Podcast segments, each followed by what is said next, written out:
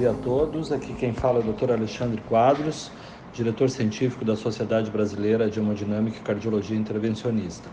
Hoje nós temos a honra e o prazer de entrevistar o Dr. Daniel Weilemann, que é o chefe do Serviço de Cardiologia Intervencionista do Canton Hospital de St. Gallen, na Suíça, e também recentemente designado como responsável pelo setor de angioplastia complexa CTO da, do Hospital da Universidade de Zurique.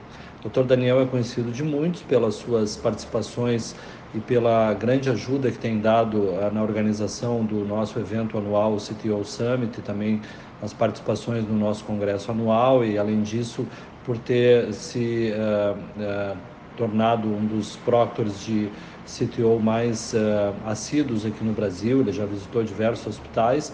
E hoje nós vamos entrevistar o Dr. Daniel sobre um, um estudo recentemente publicado que é o EuroCTO Trial, que é um estudo que avalia então o impacto da, da angioplastia com implante estente em pacientes com uma oclusão coronariana crônica.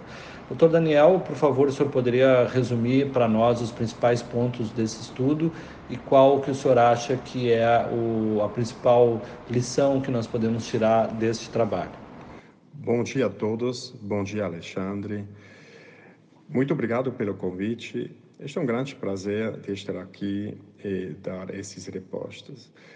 A publicação do Eurocitotrail nesse mês no European Heart Journal foi muito esperado.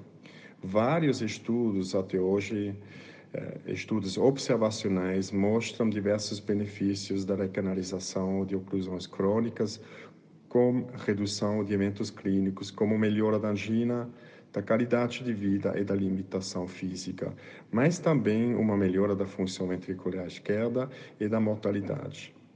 Mas faltam dados de estudos randomizados. No EuroCitio Trial foram randomizados quase 400 pacientes com oclusão crônica para tratamento medical optimizado ou tratamento medical optimizado com recanalização da artéria oclusa com angioplastia. Pacientes com outras lesões, além da oclusão crônica, foram tratados a menos quatro semanas antes de ser randomizado nesse estudo. O desfecho primário foi a melhora da qualidade de vida a 12 meses. Apesar de apresentar vários limites, esse estudo mostrou uma significativa melhora na frequência da angina na limitação física e na qualidade de vida no segmento de 12 meses. O desfecho secundário foram os eventos adversos e complicações. Esse estudo mostrou, como vários já mostraram, uma taxa de complicação razoável no tratamento de CTO. Também mostrei um nível de sucesso de decanalização alto como está hoje em dia nas mãos de expertos. Esse estudo é o primeiro a mostrar uma superioridade da revascularização de oclusões crônicas sobre o tratamento medicamentoso optimizado no ponto visto de melhorar a qualidade de vida e os sintomas. As lições desse estudo, finalmente, são várias, Primeiramente, estamos felizes de ter um estudo randomizado mostrando o benefício da angioplastia nos pacientes com oclusão crônica. Os operadores foram todos expertos na área, permitindo um sucesso alto e uma taxa de complicações comparável às intervenções com angioplastia complexa que todos os centros importantes fazem hoje em dia. Mas mesmo assim, esse estudo deixa o desejo de ter um outro estudo randomizado que seja maior, incluindo mais pacientes com perfil de gravidade mais alto e mais sintomáticos. Daniel, muito obrigado pelos teus comentários. Realmente o EuroCTO Trial é, o, é um grande avanço nessa área de recanalização das oclusões crônicas. É o primeiro estudo randomizado mostrando benefício. Uh, mas na prática a gente tem uh, experimentado, tem sentido um pouco de resistência de alguns colegas em encaminhar esses pacientes para fazer a recanalização. E um comentário que se escuta é que agora, recentemente, com a publicação do estudo órbita, uh, talvez não fosse uh, necessário, não fosse indispensável fazer essa recanalização, o paciente pudesse melhorar sem angioplastia. Como é que, como é que o senhor vê, então, esses, essa crítica em relação à angioplastia, não só na, na CTO, mas na angina estável, com base no estudo órbita e se o senhor acredita que a gente possa transpor os resultados do órbita para o cenário de pacientes com uma oclusão crônica? Obrigado, Alexandre. Bom, essa é uma pergunta bem importante. Estamos, como já várias vezes no passado, numa situação de entender e explicar um resultado, na primeira vista negativa de um estudo, principalmente bem conceito. E sabemos que é importante de realizar esses estudos e criar resultados para justificar o nosso trabalho clínico e para estabelecer diretrizes que nos guiam de dia em dia. O conceito de estudo órbita foi certamente bem pensado e inteligente e foi o primeiro de utilizar uma intervenção coronária fingida, um sham procedure. Mesmo sendo um pequeno estudo, os resultados tiveram uma repercussão importante nos jornais e revistas de todos os países do mundo. Órbita é uma investigação clínica randomizada cego para pacientes, clínicos e avaliadores de desfechos. Foram incluídos 200 pacientes com angina estável. Durante seis semanas, todos os pacientes receberam tratamento medical optimizado. Depois dessas seis semanas, todos foram submetidos a uma angiografia. Isso é um ponto interessante porque 25% dos pacientes era no classe funcional 0 a 1 depois desses seis eh, semanas de tratamento medical. Então, sem indicação para uma coronografia, mas mesmo assim eles foram randomizados nesse estudo e isso não é conforme as diretrizes. Os pacientes com estênose de mais de 70% e uma FFA patológica foram randomizados um a um para a continuação do tratamento medical ou para uma angioplastia cego para pacientes clínicos, porque foi feito uma angioplastia, uma angioplastia fingida. Também foi feito um teste de isquemia com ecocardiografia de estresse em todos os pacientes.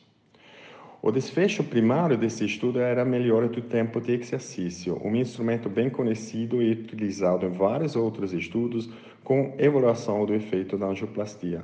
Assim, os investigadores excluíram o efeito placebo da angioplastia. A órbita tinha poder para detectar uma melhora de 30 segundos do tempo de exercício. As evidências prévias mostraram que o uso de drogas antianginosas supera o placebo em 55 segundos. Os investigadores subtraíram a melhora do grupo da angioplastia pela melhora do placebo, assumindo que sobreviveram 30 segundos. A standard deviation era estimado a 75 segundos. Isso é baixo, porque sabemos de outros estudos analisando o efeito do tratamento antianginoso, que a standard deviation foi observado de atingir 110 até 180 segundos. E como uma standard deviation mais baixa, o número de pacientes para esse estudo órbita necessário para realizar desse estudo sai automaticamente mais baixo. E com um número maior, esse estudo vai precisar de mais de 400 pacientes para realmente poder mostrar uma diferença das duas estratégias. E também o desfecho primário do tempo de exercício é discutível, como já, já sabemos que a variação intraindividual no tempo é bem variável. O resultado do estudo finalmente mostrou uma melhora do grupo de angioplastia de 28,4 segundos e no grupo do tratamento medicamentoso uma de 11,8 segundos. Diferença no favor da angioplastia, mas não significativa, com o P de 0,20. Também não tinha uma melhora significativa da classe CCS e no questionário de Seattle investigando a gravidade da angina pectoris. Além de resultados negativos, esse estudo mostrou uma redução significativa da isquemia na ecocardiografia do estresse, que finalmente se reduz em um trend da melhora da sintomatologia, mas não significativa nesse uh, grupo pequeno. Esse estudo não é para dizer que não podemos mais dilatar estenosis significativas em pacientes com uma doença coronária estável. As diretrizes atuais já dizem que pacientes estáveis com risco baixo podem receber um tratamento com drogas no primeiro lugar. São pacientes com doença do vaso, com pequeno território de isquemia, não prognóstico, com gravidade de isquemia baixa ou pacientes sem sintomatologia. Isso foi a população do estudo óbita. Então, o resultado do estudo era previsível. A nossa realidade de dia em dia não é somente essa população. Muitos dos nossos pacientes têm uma é, indicação, sim, para ser revascularizados, pois eles apresentam várias estenoses oclusões crônicas e mais de um vaso e um território de isquemia importante que, sabemos, é prognóstico. Finalmente, o estudo é pequeno, com poucos pacientes, e uma duração de mais curto. Um estudo com mais pacientes e um follow-up mais longo talvez mostraria uma diferença significativa. E isso já foi mostrado ultimamente em uma meta-análise analisando o efeito positivo durante 10 anos. Também é muito importante, além dos cálculos científicos, de não esquecer os nossos pacientes a maioria dos pacientes quer tomar menos remédios. Eles vão aceitar, depois nós explicar o risco de uma intervenção, angioplastia. Extrapolando os resultados na área de CTO, para mim não muda nada. Precisamos aplicar as mesmas regras como para pacientes com estenoses não oclusivas. Para concluir, eu não acho que esse estudo vai mudar a nossa prática nem as nossas diretrizes atuais. Devemos aplicar as diretrizes e revascularizar somente os pacientes bem sintomáticos e com uma isquemia importante.